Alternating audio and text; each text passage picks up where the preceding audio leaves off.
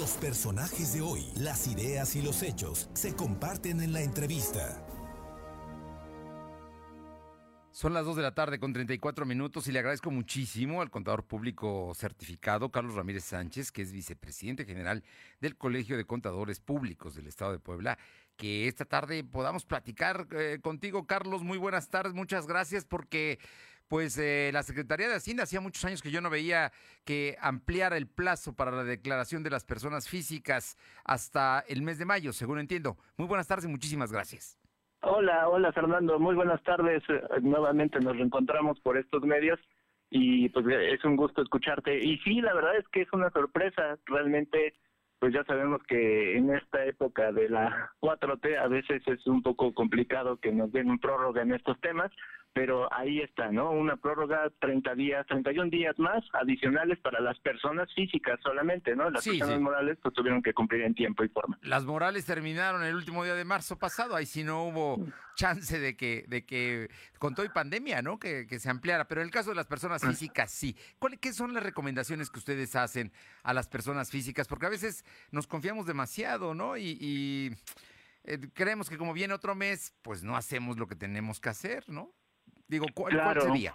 Sí, y eso es uno de los temas que toca en este comunicado número 53 diagonal 2021 la Secretaría de Hacienda mediante el Servicio de Administración Tributaria el 5 de abril eh, pues lanzó su comunicado y lo que dice es que lo hace por el tema de la pandemia para todavía cuidarnos, para mantenernos en casa, para cuidar la sana distancia y obviamente establece pues algunas formas en que puedes presentar tu declaración anual ya sea por medios electrónicos que lo hagas, si tienes dudas, pues te comuniques por teléfono, que te comuniques por medio del chat, ¿no? Tienen un chatbot ahí que te puede contestar las dudas.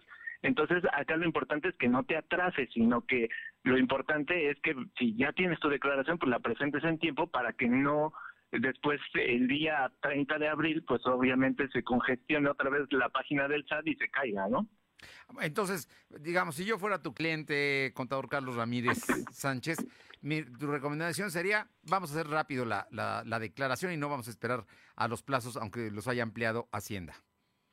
Sí, eh, para evitar esos contratiempos, ¿no? Porque si nos esperamos un mes y ya desde este momento ya tienes toda tu información, pues es mejor que lo, que lo presentemos, que identifiquemos muy bien cuál es el régimen que tienen las personas, pueden ser sueldos, salarios, servicios profesionales, arrendamiento, por haber enajenado algún bien, por haberte ganado un premio, por tener donativos, ¿no? las personas que tienen remesas, pues obviamente también, ¿no? Si vendiste a, lo mejor alguna eh, algún bien, eh, como puede ser un automóvil, pues también es el momento de declarar o transparentar tus obligaciones, eso es muy importante para evitar después alguna sanción.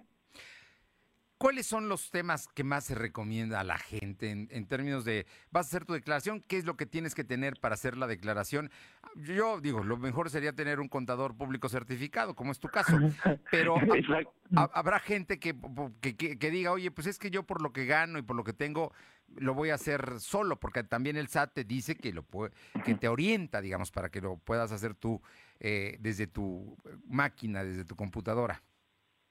Sí, sí, sí, ya sabemos que también desde años pasados algunos presidentes te han dicho que ya este el contador está fuera, ¿no? De todo esto que ya no ya nadie necesita un contador, pero realmente sí lo necesitamos y por supuesto que esté lo mejor preparado, ¿no? Un contador colegiado pues te agrega ese valor de que seguramente pues te, te, dará una muy buena asesoría, por eso es que asistan, ¿no? A, los colegios, ¿no? De contadores públicos para que si tienen alguna duda, pues comuníquense, ¿no? A una asesoría, a lo mejor les va a dar una mejor eh, certeza de lo que se va a presentar.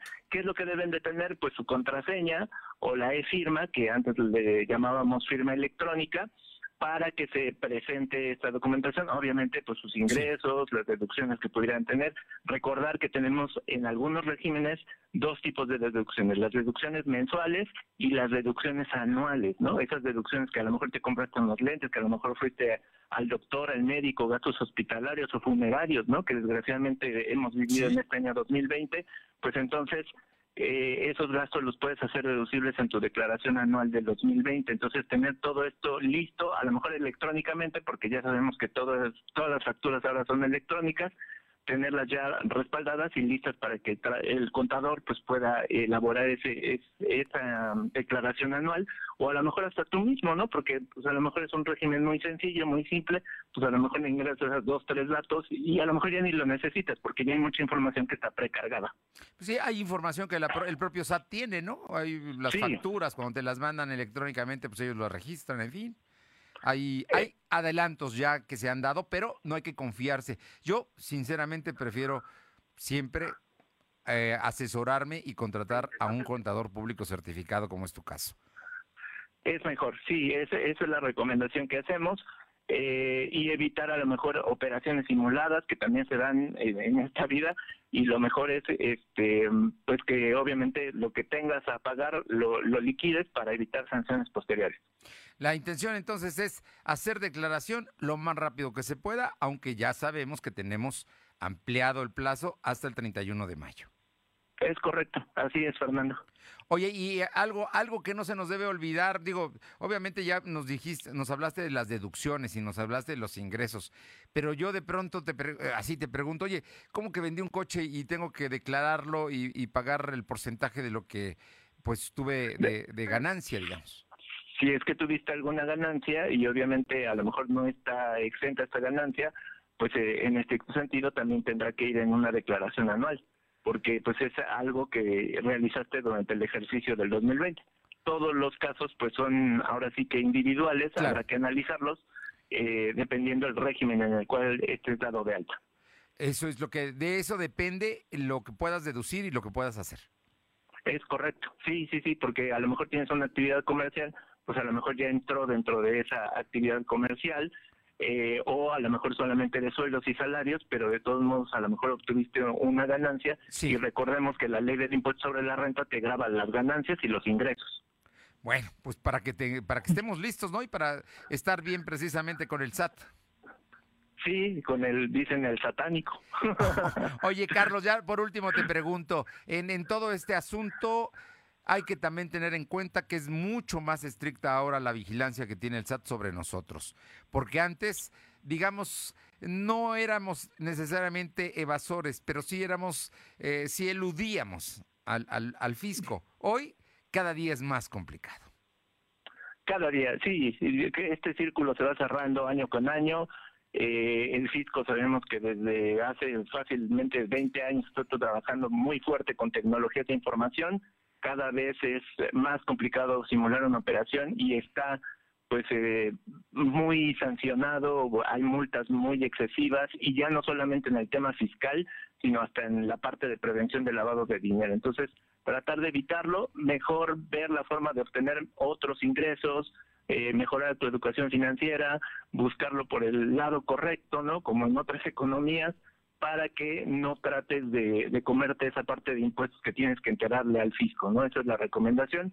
Y bueno, pues obviamente creo que hay muchos temas que, que tendremos que seguir platicando porque ahí está otro tema del outsourcing, ¿no? Sí, claro, claro. Yo, bueno, pues mira, ¿te parece que nos, nos eh, en la próxima semana nos volvamos a, llamar para poder comentar esto? Son temas que son importantes y que la gente no puede pasar por alto. Claro que sí, con mucho gusto. Ya sabes, estamos para servirte aquí en el Colegio de Contadores Públicos del Estado de Puebla. Sí. Y pues estamos a la orden. oye, Carlos, el tema del secreto bancario y las cuentas. También ellos conocen lo que, lo que uno deposita y lo que uno tiene, ¿no? Totalmente. Yo creo que la, eh, todo lo que es Comisión Nacional Bancaria de Valores, todo lo que tiene que ver con Servicio de Administración Tributaria, saben más que hasta nosotros mismos de nuestra vida, de lo que hemos hecho en el pasado, ¿no? De cuando te acercas o cuando a lo mejor tienes una entrevista con los funcionarios del fisco, de repente te sorprende todo lo que saben de, de tu información contable, ¿no? Entonces, ya no, bueno, existe el secreto bancario, pero obviamente está muy ventilado en caso de una investigación por parte de la autoridad fiscal. Entonces, todas las cuentas bancarias que tengas, o es más, hasta departamentales, pues obviamente son susceptibles de que eh, las observe, las audite el fisco. Nada más para que lo tengamos en cuenta y no nos espantemos del asunto y por ello, por ello hay que hacer la declaración anual. Pues eh, Contador Público Certificado Carlos Ramírez Sánchez, vicepresidente general del Colegio de Contadores Públicos del Estado de Puebla. Como siempre, muchísimas gracias por tu gentileza y un fuerte abrazo. Un abrazo fuerte, Fer, y saludos a todos los radioescuchas. Que estén muy bien. Gracias, muy buenas tardes.